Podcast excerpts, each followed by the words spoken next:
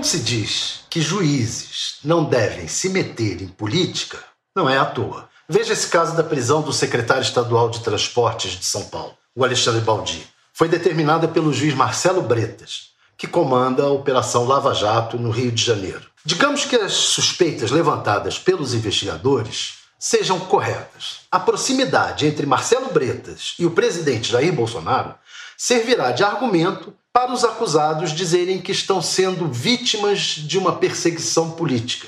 Durante o governo Bolsonaro, haverá pelo menos duas vagas abertas no Supremo Tribunal Federal. E a imprensa já noticiou por diversas vezes que Bretas é um dos possíveis candidatos evangélicos ao posto, ou mesmo a ministro da Justiça, se o atual titular do cargo, também evangélico, André Mendonça, for o indicado. Alexandre Baldi era deputado federal pelo PP e depois se transferiu para o Podemos. Como se sabe, é secretário do governador João Dória, do PSDB, hoje um dos maiores adversários do presidente Bolsonaro. Disse que foi escolhido para o cargo também por sua grande amizade com o presidente da Câmara, Rodrigo Maia, outro desafeto de Bolsonaro. Aliás, Rodrigo Maia foi quem indicou o Baldi ministro da cidade do governo Michel Temer. Ou seja, as ligações políticas do juiz podem atingir a credibilidade de uma operação sob seu comando. Bretas já participou de eventos ao lado de Bolsonaro, trocaram elogios, e ele também é o responsável por outra operação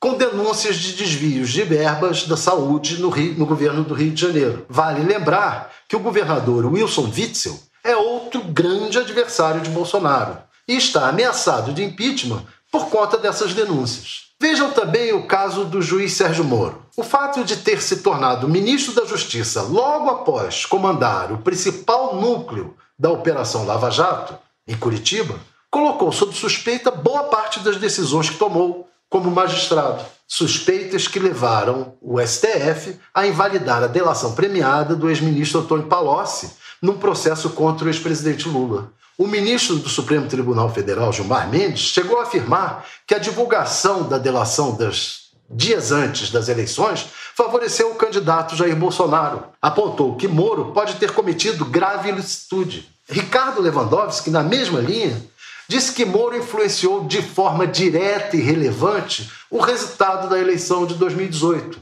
O PT já entrou com um processo arguindo a suspeição do juiz e é possível que outros processos sejam anulados. Moro, no entanto, continua agindo, como candidato. Está na cara que isso não é bom para o processo em que ele atuou como juiz. Aliás, não é bom para nenhum processo que juízes se metam em política.